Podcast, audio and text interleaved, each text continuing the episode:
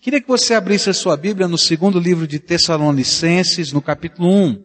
Estudamos os primeiros quatro versículos desse capítulo, onde aprendemos algumas qualidades que fazem do nosso cristianismo um cristianismo vivo e autêntico. E eram elas a fé que cresce, não apenas uma fé que fica parada no tempo e no espaço, um amor que aumenta no convívio das pessoas, a gente sendo realmente um instrumento do amor de Deus na terra e uma perseverança em qualquer circunstância da vida naquilo que é valor do reino de Deus. Mas agora nos versículos 4 a 10, o apóstolo Paulo vai responder uma pergunta. E a pergunta está focada a respeito das coisas do futuro. E ele vai responder a respeito do juízo eterno. Será que existe um juízo final? Como é que vai ser esse, se ele existe, como ele vai ser? Será que a gente pode acreditar nestas coisas? O que, que a Bíblia ensina a respeito disso? Segundo o livro de Tessalonicenses, capítulo 1, versículos de 4 em diante. Por esta causa nos gloriamos em vocês, entre as igrejas de Deus pela perseverança e fé demonstrada por vocês em todas as perseguições e tribulações que estão suportando.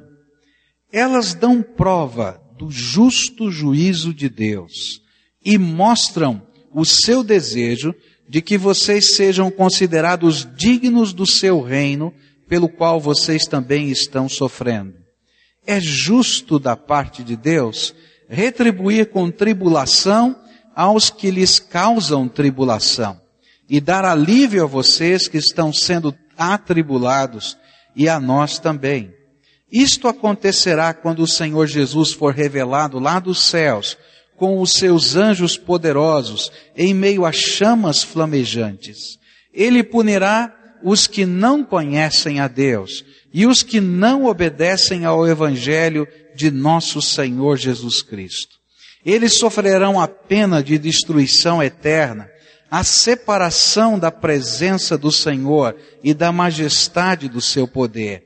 E isso acontecerá no dia em que ele vier para ser glorificado em seus santos e admirado em todos os que creram, inclusive vocês que creram em nosso testemunho. Pai querido, ajuda-nos a compreender a tua palavra e através do teu Espírito Santo, aplica, Senhor, a mensagem desse texto aos nossos corações. Nós não apenas queremos conhecer a respeito do futuro, nós não apenas queremos conhecer aquilo que a teologia chama de escatologia, nós queremos, Senhor, perceber a tua vontade e envolver-nos com o Senhor para a glória do Senhor. Por isso, fala conosco, tira as nossas dúvidas, ajuda-nos a compreender a tua palavra, mas aplica a tua mensagem aos nossos corações. É aquilo que oramos em nome de Jesus. Amém e amém. Esse é o tema da segunda epístola de Tessalonicenses. O que, é que vai acontecer no futuro? É interessante que esses crentes tão novinhos na fé, três semanas de contato com o apóstolo Paulo, depois uma grande perseguição, depois então Timóteo vai para lá para ajudar, doutriná-los, ajudá-los a conhecer a palavra de Deus. Eles tinham uma expectativa ardente da volta do Senhor Jesus. Na primeira era uma pergunta para Paulo: o que é que vai acontecer com aqueles que já morreram? E então o apóstolo Paulo vai responder. E agora parece que eles estão com o coração apertado e fazem várias perguntas. Uma delas é: vai ter um juízo final? Não vai ter? Como é que funciona isso? E depois vão perguntar: e que negócio é esse de anticristo, de batalha espiritual aqui na terra? E tantas são as perguntas que eles vão colocando.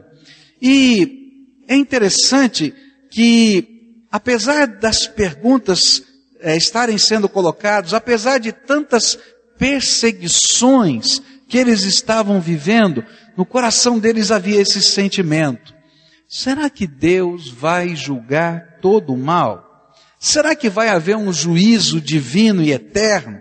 Se vai haver, quando ele será? Que critérios Deus vai usar nesse juízo? E muito provavelmente estas perguntas e outras haviam chegado aos ouvidos do velho apóstolo, e ele utiliza esta carta para responder estas perguntas. Esse texto nos afirma com muita clareza que vai existir um juízo eterno e final de Deus. Eu gostaria de apresentar os ensinos que o apóstolo Paulo apresenta sobre esse tema na carta aos Tessalonicenses. A primeira coisa que nós vamos aprender nesse texto está nos versículos de 4 até o verso 7, que eu vou repetir a leitura, que diz assim: Por esta causa nos gloriamos em vocês entre as igrejas de Deus, pela perseverança e fé demonstrada por vocês em todas as perseguições e tribulações que estão suportando. Elas dão prova do justo juízo de Deus e mostram o seu desejo de que vocês sejam considerados dignos do seu reino pelo qual vocês também estão sofrendo. É justo da parte de Deus retribuir com tribulação aos que lhes causam tribulação e dar alívio a vocês que estão sendo atribulados, e a nós também. E isso acontecerá quando o Senhor Jesus for revelado lá dos céus com os seus anjos poderosos em meio a chamas flamejantes. Há muitas pessoas que não acreditam que haverá um juízo eterno de Deus. Muitas pessoas pensam mais ou menos assim: Deus não é amor? Deus é amor. Como então ele pode julgar e condenar ao inferno por toda a eternidade os seus filhos? Como é que pode ser isso? Eu já ouvi algumas pessoas dizendo assim: olha, eu acho que Deus vai inventar uma maneira que ainda não foi bem esclarecida para impedir que a humanidade seja condenada nesse juízo. Afinal de contas, ele é amor. Ele vai dar um jeitinho. Vai ter um jeito desse negócio virar pizza. Que nem aqui no Brasil. Mas o que Paulo está afirmando é que a injustiça praticada contra as pessoas que não a mereciam é uma prova para nossa própria consciência da necessidade de que algo aconteça para julgar esta injustiça. Se de um lado a gente sabe que Deus é amor, de um outro lado, quando a gente olha para a sociedade, quando a gente olha para as atrocidades que às vezes acontecem, há um sentimento no coração humano de indignidade tão grande que a gente diz, tem que haver justiça em algum lugar. Eu não sei o que que você sentiu quando tempos atrás a gente viu aquela notícia da criança que foi arrastada pelo carro no Rio de Janeiro e ela morreu toda machucada, esfolada, porque vários quilômetros aquela criança ficou pendurada do lado de fora do carro. Eu não sei o que você sentiu, mas eu posso dizer para você o que eu senti. Meu coração ficou enojado com aquilo. E de repente eu tinha um sentimento, será que vai haver justiça? Eu não sei se você já esteve com alguém que teve um familiar seu assassinado. Como pastor, eu já estive com pessoas assim. Queridos, que sentimento de injustiça que vem no coração. E a gente fica pensando assim, será que vai haver justiça? O apóstolo Paulo pega justamente essa figura e diz assim: olha, vocês estão sofrendo grandes tribulações por causa do Evangelho. Vocês estão sendo perseguidos. Vocês estão sendo espancados. Os seus negócios foram tremendamente prejudicados. As suas famílias foram maltratadas simplesmente porque vocês creram que Jesus Cristo era o Salvador das suas vidas. Mas ele diz assim: toda maldade sem causa pede uma resposta de um Deus amoroso, mas que também é justo. E ele diz: olha, a primeira razão porque você deve acreditar na existência de um juízo eterno de Deus, de um juízo final, é aquilo que a sua própria consciência tem dito a você. Em algum lugar vai existir algum tipo de justiça. Por isso a Bíblia nos ensina que o juízo eterno de Deus vai acontecer no Novo Testamento, no Velho Testamento, em vários lugares.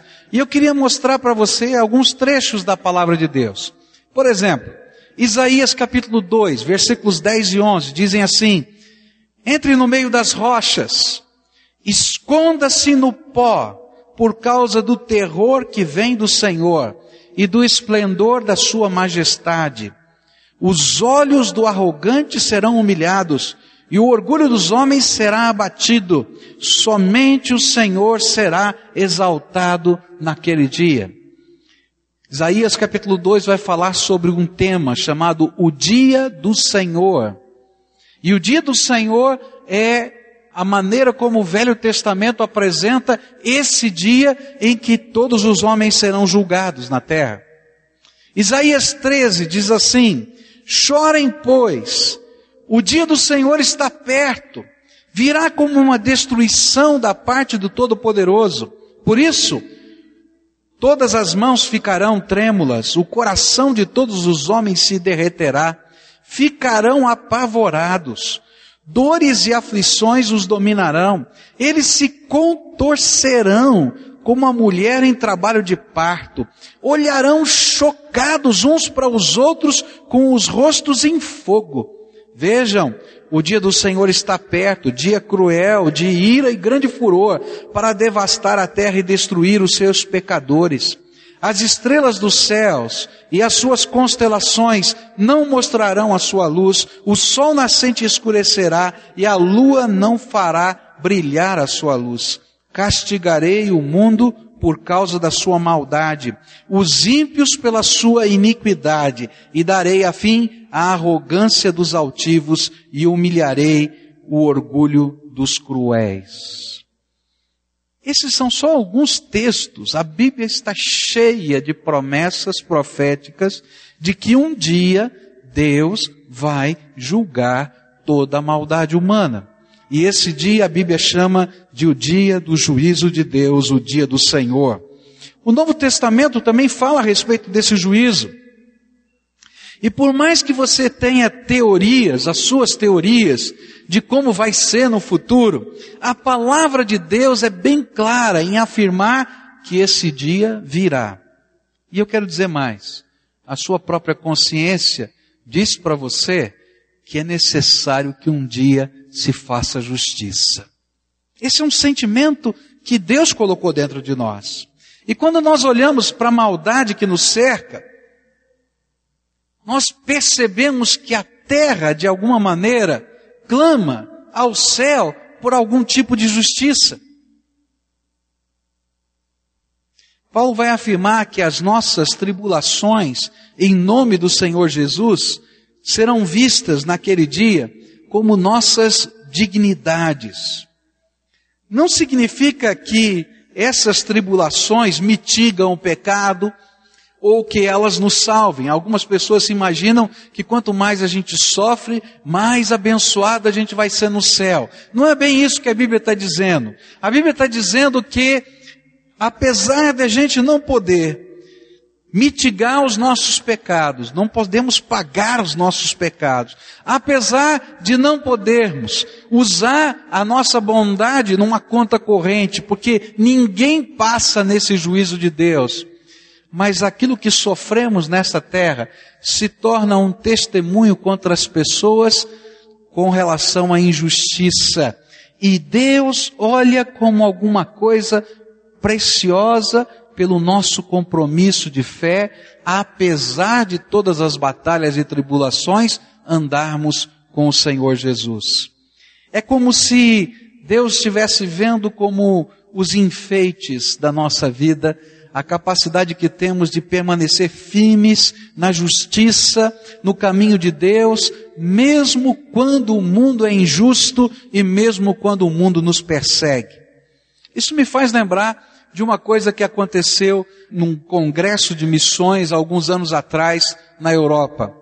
A OM Internacional estava reunida, se não me engano, na cidade de Amsterdã. E naquele dia, exatamente no dia daquela reunião dos líderes missionários do mundo inteiro, ali naquela cidade, a nossa missionária que estava na Turquia, a Silvia, havia sido presa junto com uma equipe de outros missionários da OM. Eles estavam presos ali na Turquia. E naquele momento então foi desafiada aquele congresso a levantar um clamor de intercessão por aqueles missionários que estavam presos. E eles começaram um grande clamor de intercessão. E um dos líderes daquele movimento, o pastor George Verver, num dado momento ele disse assim: quantas pessoas aqui trazem no seu corpo marcas da perseguição? tem cicatrizes no seu corpo que representam a perseguição por causa do Evangelho. E mais da metade daquelas pessoas que estavam ali levantaram as suas mãos.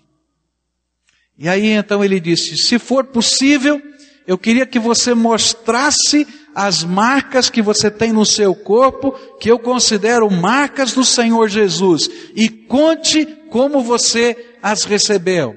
E aí então algumas pessoas se levantavam, tiravam a camisa, levantavam a calça, mostravam as costas, mostravam os braços, e naquele momento aquele auditório imenso começou a glorificar a Deus e muita gente chorando, porque aquelas marcas naquele momento não representavam só a dor e o sofrimento, mas eram marcas de Jesus na vida daqueles homens. E é disso que Paulo está falando. O Senhor olha para nós e olha para as nossas batalhas, para as nossas perseguições, para a injustiça que existe na nossa vida. É como se nós estivéssemos carregando joias do Senhor, dizendo: vale a pena servir a Jesus em qualquer circunstância. E aí, naquele dia do juízo, o Senhor vai olhar para a gente e dizer: esses são os meus filhos que são dignos pela minha graça de entrar no meu reino, mas trazem em si mesmos as marcas do Senhor Jesus. É disso que Paulo está falando. Deus é amor, mas Deus é justiça. Deus é amor, mas Deus julgará a terra. É isso que a Bíblia ensina. E a pergunta que vem é: quando é que isso vai acontecer? E a Bíblia nos responde, versículos 6, 7 e 10. É justo da parte de Deus retribuir com tribulação aos que lhes causam tribulação e dar alívio a vocês que estão sendo atribulados e a nós também. Isso acontecerá quando o Senhor Jesus for revelado lá dos céus, com os seus anjos poderosos, em meio a chamas flamejantes. Isso acontecerá no dia em que ele vier para ser glorificado em seus santos e admirado em todos os que creram, inclusive vocês que creram em nosso testemunho. A resposta do apóstolo Paulo é direta. Isso vai acontecer quando Jesus voltar. Há uma promessa feita pelo nosso Salvador, que um dia ele voltaria à terra e ele voltaria para julgar toda a terra. Na sua primeira vinda, ele veio para dar oportunidade de salvação. Mas na sua segunda vinda, ele virá para julgar toda a terra. A Bíblia afirma que algumas coisas vão acontecer nesse dia. Vai ser soada uma última trombeta no céu. Como que um sinal para todo o universo que um evento muito especial está acontecendo. A Bíblia diz que nesse dia os mortos em Cristo ressuscitarão primeiro e receberão os seus corpos glorificados à semelhança do corpo de Jesus ressuscitado. A Bíblia nos afirma que nesse mesmo dia os que estiverem vivos e temem a Deus e são servos do Senhor Jesus serão arrebatados nas nuvens. Serão arrancados da terra e na medida em que estão subindo as nuvens, seus corpos são transformados e se encontram com todo o exército de Deus que está vindo para a terra. E aí então Jesus virá outra vez descendo essa terra, acompanhado pelos exércitos celestiais de anjos, com um propósito, julgar toda a terra. Tem pessoas que não entendem isso. Há mais de dois mil anos atrás, Deus se fez carne para habitar aqui entre nós. E esse é o único meio de nós podermos ser salvos. Se você imagina assim, Deus é amor, e Ele vai ter que achar um jeito para que os seus filhos não tenham que sofrer o inferno e serem julgados dessa maneira, então eu quero dizer para você que em parte você tem razão. Só que Ele já fez isso. E a obra da salvação em Cristo Jesus é o único caminho, não tem outro caminho. Porque agora, na segunda vinda do Senhor Jesus, o propósito é julgar toda a terra. A Bíblia diz em 1 Tessalonicenses capítulo 4, versículos 16 e 17, pois dada a ordem, com a voz do arcanjo e o ressoar da trombeta de Deus, o próprio Senhor descerá dos céus, e os mortos em Cristo ressuscitarão primeiro. E depois nós, os que estivermos vivos, seremos arrebatados com eles nas nuvens para o encontro com o Senhor nos ares. E assim estaremos com o Senhor para sempre. Por isso nós precisamos entender que estamos vivendo um tempo ímpar. O tempo da oportunidade que Deus nos dá. Deus não tem prazer em julgar e condenar os seus filhos, mas Ele o fará especialmente se eles rejeitarem uma tão grande salvação que Ele mesmo preparou, encarnando-se aqui entre nós. A primeira vinda de Jesus iniciou aquilo que a Bíblia chama de o tempo aceitável de Deus, o tempo da misericórdia, do perdão, mediante um compromisso de vida e fé com o Senhor Jesus Cristo. Mas a segunda vida vai encerrar o tempo da oportunidade. Acabou. E a pergunta que vem: e os que já morreram vão participar desse juízo? Apocalipse capítulo 20 nos ensina o seguinte: depois vi um grande trono branco e aquele que nele estava sentado. A terra e o céu fugiram da sua presença e não se encontrou lugar para eles. Vi também os mortos, grandes e pequenos, em pé diante do trono. E livros foram abertos. Outro livro foi aberto, o livro da vida e os mortos foram julgados de acordo com o que estava registrado nos livros. O mar entregou os mortos que nele havia, e a morte e o Hades entregaram os mortos que neles havia, e cada um foi julgado de acordo com o que tinha feito. E então a morte e o Hades foram lançados no lago de fogo. O lago de fogo é a segunda morte. Aqueles cujos nomes não foram encontrados no livro da vida foram lançados no lago de fogo. E meus queridos, esse vai ser um dia tremendo. O que a Bíblia diz é que Deus é justo e Ele nos julga por aquilo que fizemos. Por isso, há uma figura de linguagem bonita aqui. Existem vários livros, como se toda a sua história, toda a sua vida estivesse registrada naqueles livros. E naquele dia, a sua vida vai passar no telão de Deus. É por isso que a Bíblia diz que naquele dia as pessoas vão ficar procurando um buraquinho, uma caverna, uma rocha para se enfiar dentro, porque não tem onde ficar. Já pensou? A maldade feita e a maldade pensada vão estar no telão de Deus. Isso é o que está nos livros. Mas sabe qual é a bênção? É que Deus tem um livro inseparado, que ele chamou de livro da vida. Alguns lugares trazem a expressão livro da vida do Cordeiro. Ali estão os nomes daqueles que Jesus lavou e purificou com o sangue dele. E naquela hora que a gente vai olhar para o telão assim, ai Senhor, ele vai olhar, opa, já foi tudo apagado, porque o sangue de Jesus, o meu filho, nos purifica de todo pecado. É isso que significa a salvação eterna em Cristo Jesus. É saber que o Senhor é aquele que apaga, que purifica.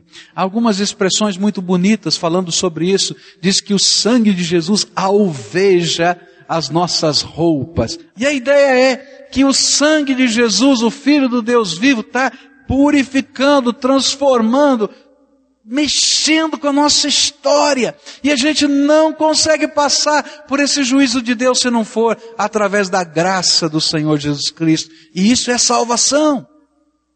Mas aqueles que não aceitam o compromisso com Cristo, de viver com Ele, do jeito dele, para a glória dele, estão rejeitando o único meio que existe para a salvação. E aí, naquele dia, Deus vai abrir os livros e no telão de Deus vai passar a tua história. E cada um vai receber o juízo eterno conforme as suas obras, diz a palavra de Deus. Qual é o critério desse juízo, então? A Bíblia diz: Ele punirá os que não conhecem a Deus e os que não obedecem ao Evangelho de nosso Senhor Jesus. Eles sofrerão a pena de destruição eterna, a separação da presença do Senhor e da majestade do seu poder. A Bíblia nos ensina que ninguém pode enfrentar esse juízo e ser absolvido por si mesmo. A Bíblia diz assim, Romanos 3, verso 23, pois todos, todos pecaram e estão destituídos da glória de Deus. Todos pecaram. Eu vou dizer uma coisa que talvez choque algumas pessoas aqui. Exceto Jesus, que é a encarnação do Deus vivo, não houve e não haverá nessa terra nenhum ser humano que não tenha pecado. Você acredita nisso? Então, vou fazer uma pergunta. E Maria, mãe de Jesus, tinha pecados? Tinha, queridos como qualquer ser humano. Por isso, tanto ela quanto eu, quanto qualquer outra pessoa na face da terra, precisamos de Jesus como Senhor e Salvador da nossa vida. Não tem outro meio. Ele mesmo disse, eu sou o caminho, a verdade e a vida, e ninguém vem ao Pai senão por mim. Foi por isso, para que ele fosse essa maneira de sermos salvos, que Jesus fez o que fez por nós. Ele se encarnou por nós, se esvaziou da sua glória. Ele tomou o meu lugar e o seu lugar na cruz do Calvário, pagou o preço do nosso pecado. A Bíblia diz: o salário do pecado é a morte, mas o dom gratuito de Deus é a vida eterna em Cristo Jesus, nosso Senhor. E foi isso que ele fez. Ele foi lá na cruz e tomou o meu lugar e o seu lugar. Ele pagou com a morte. Não parou aí. A Bíblia diz que ele desceu ao Hades. Ele desceu ao lugar dos mortos. Ele desceu ao lugar de juízo temporário. E lá naquele lugar ele tomou duas chaves na mão de Satanás, a chave da morte e a chave do inferno. E ele ressuscitou o terceiro dia, para que todo aquele que nele crê não pereça, mas tenha a vida eterna. Por isso a punição se dará porque você rejeitou o favor de Deus.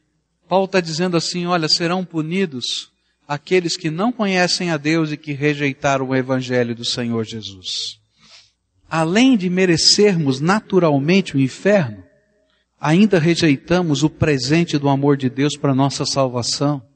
Por isso a Bíblia diz no livro de Romanos que nós somos indesculpáveis.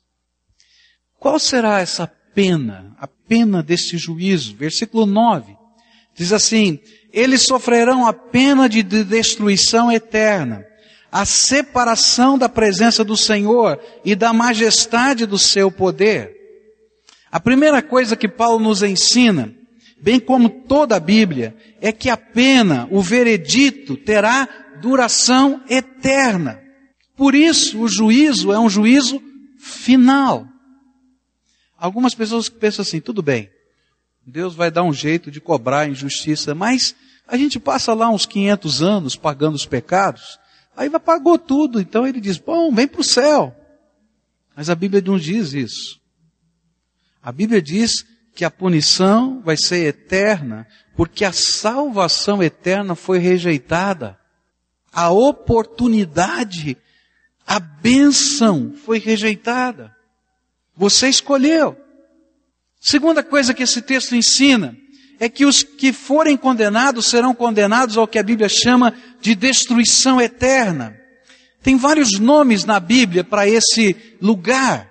Destruição eterna, lago de fogo e enxofre, lugar de sofrimento eterno, segunda morte ou separação eterna da presença do Senhor.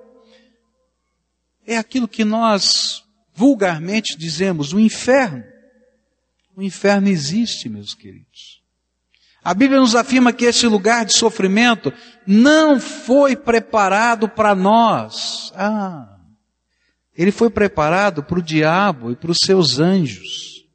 Porém, os homens que rejeitarem a salvação irão para este lugar, porque aqui na vida preferiram muito mais andar na companhia das trevas do que andar na presença da luz do amor de Jesus. Por isso que alguns vão para o inferno. Jesus está dizendo para nós, olha, eu tenho um projeto para a tua vida, eu tenho um plano para você, eu tenho uma bênção eterna. E você está dizendo, olha, estou muito ocupado, meu negócio é outro, estou curtindo a vida, estou escolhendo caminhos que não são caminhos, são descaminhos. E você está escolhendo ir para o lugar que Deus preparou para aqueles que estão nesses descaminhos, o diabo e seus anjos. A Bíblia diz assim, Mateus 25, então ele dirá aos que estiverem à sua esquerda, malditos, apartem-se de mim para o fogo eterno, preparado para o diabo e os seus anjos. Apocalipse 20 diz assim, o diabo que as enganava foi lançado no lago de fogo que arde com enxofre, onde já haviam sido lançados a besta e o falso profeta, e eles serão atormentados dia e noite para todo sempre. O Senhor Jesus via esta questão com tanta seriedade que ele usou uma figura fortíssima no Evangelho de Marcos, capítulo 9, diz assim: E se o seu olho o fizer tropeçar, arranque-o. É melhor entrar no reino de Deus com um só olho do que, tendo os dois, ser lançado no inferno, onde o seu verme não morre e o fogo não se apaga. No livro do Apocalipse há uma figura muito bonita da salvação eterna. Ela é representada por esse livro, o livro da vida. E todos os que receberem a bênção da salvação eterna e a possibilidade de passarem pelo juízo de Deus sem condenação, serão os que tiverem os seus nomes escritos no livro da vida, que só Jesus pode nos dar esse privilégio. Apocalipse 22 diz assim: Felizes os que lavam as suas vestes, e assim têm o direito à árvore da vida e podem entrar na cidade pelas portas. Apocalipse 7. Respondi, Senhor, tu sabes. Ele disse, estes são os que vieram da grande tribulação e lavaram as suas vestes e as alvejaram no sangue do Cordeiro. Quais são as conclusões que a gente pode tirar? Primeiro, a Bíblia é clara em nos ensinar que existe, que está predito, que vai acontecer um juízo de Deus. Por mais que filosoficamente você não aceite essa verdade, a Bíblia afirma que céu e inferno existem. A Bíblia nos afirma que o único caminho que nos leva ao céu é um pacto de vida e fé com Jesus Cristo. É que naquele pacto de vida e fé, nós permitimos que Jesus nos perdoe os nossos pecados, coloque o seu Espírito dentro de nós e nos ensine a viver uma nova vida pautada na graça e nos valores do reino de Deus. A grande pergunta que fica, e eu queria terminar essa mensagem com essa pergunta: você está preparado para esse dia? A Bíblia diz assim: Prepara-te, ó Israel, para te encontrares com o Senhor teu Deus. É palavra do Senhor. Só há uma maneira de nós estarmos preparados. É quando a gente, pela fé, entende que não tem condições de enfrentar esse juízo sozinho, porque é pecador e que os nossos pecados, mesmo que seja um só, depõem contra nós como injustos. Por mais justo que você tente ser, na verdade você é injusto. E você sabe disso.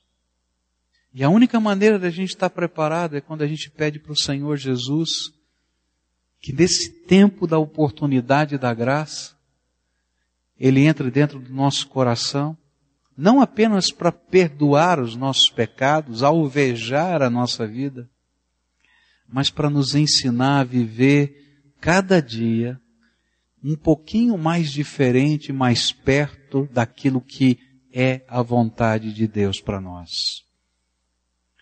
A Bíblia diz que só existem dois reinos, e você está em algum reino. Não tem um lugar intermediário. Ou você está no reino das trevas, ou você está no reino da luz do amor de Jesus. Não tem um lugar intermediário. Ou você está caminhando segundo o curso deste mundo que é controlado por Satanás, está lá em Efésios capítulo 2, ou você está caminhando segundo o curso da graça de Deus, fazendo e praticando a vontade de Deus na sua vida. E a única maneira de nós estarmos preparados é deixar Jesus ser o Senhor e o Salvador da nossa vida. O Espírito Santo de Deus está falando claramente com você. Se hoje fosse o dia do juízo, você não está preparado. Se hoje fosse o dia em que Deus o convidasse a partir desta vida, ou se ele voltasse nas nuvens, você não estava preparado. E hoje o Espírito Santo de Deus o convida a tomar uma decisão séria, de firmar um compromisso com Jesus, para ele ser o perdão dos seus pecados, mas um compromisso sério que ele possa mexer na tua história de vida para mudar algumas coisas que ele não aceita em você. Não vai ser pelo teu poder, vai ser pela graça dele mas não é uma coisa barata, uma coisa sem compromisso. É deixar Jesus entrar, porque Ele é o único que pode perdoar os nossos pecados, mas é deixar que Ele entrando, coloque em ordem o que está errado na nossa vida. Eu vou dizer para você, Ele vai continuar fazendo isso enquanto você viver, porque a cada dia Ele vai ter que reparar mais alguma coisa. Que essa natureza pecadora está dentro de mim, está dentro de você, mas o Senhor vai quebrando e vai transformando. Essa é a obra da salvação eterna. Por isso eu queria orar com algumas pessoas que hoje, pela fé, querem convidar Jesus para ser o Senhor e Salvador da sua vida e querem entregar as chaves do seu coração para Ele transformar. A gente vai orar uma oração de confissão. Perdão, Senhor. Sou pecador. Não estou preparado para esse dia. Mas se esse é o tempo da oportunidade, eu quero essa oportunidade da tua graça e quero aprender a andar na luz do teu amor, sendo transformado a cada dia. E com certeza nessa hora o Espírito Santo de Deus vai mostrar algumas coisas para você. Você está entendendo? Eu vou mexer nisso. Eu vou mexer naquilo na tua vida. E naquela hora teu coração vai ficar apertado. Porque você vai ter que tomar uma decisão. Você quer andar nas trevas ou quer permitir que a luz de Deus ilumine o teu caminho e a tua vida? Nós vamos orar, queridos, tá? E essa primeira oração é tua, querido. Eu só posso ajudar você a fazer essa oração. Você vai dizer: Jesus, eu sou pecador, me perdoa, me lava, me transforma. E eu quero abrir a porta do meu coração para o Senhor me ensinar a viver uma nova vida. Eu nunca passaria nesse dia do juízo sozinho. E ninguém vai passar, só com o Senhor. Mas entra dentro do meu coração. Tem alguns acertos, Senhor, que vou precisar fazer e eu não sei como fazer. Eu tenho medo deles. Mas eu quero te pedir que o Senhor me dê a tua graça para que esses acertos aconteçam na minha vida. Agora eu quero orar por você, tá bem, querido? Pai, nesta hora eu quero te pedir, abre as janelas dos céus e derrama do teu Espírito Santo sobre esses teus filhos. E que eles sejam selados com o Santo Espírito da promessa. E que nessa hora o teu Espírito Santo possa testificar ao espírito humano deles: Você é meu filho amado, por quem eu morri e ressuscitei, e coloco sobre você a marca da minha salvação eterna. Ó oh, Pai, eu sei que tem tanta coisa para ser ajeitada e acertada. Eu sei, Senhor. Mas eles estão dizendo: quero aprender a viver no reino da luz ilumina os meus passos, guia minha vida, me ajuda, Senhor.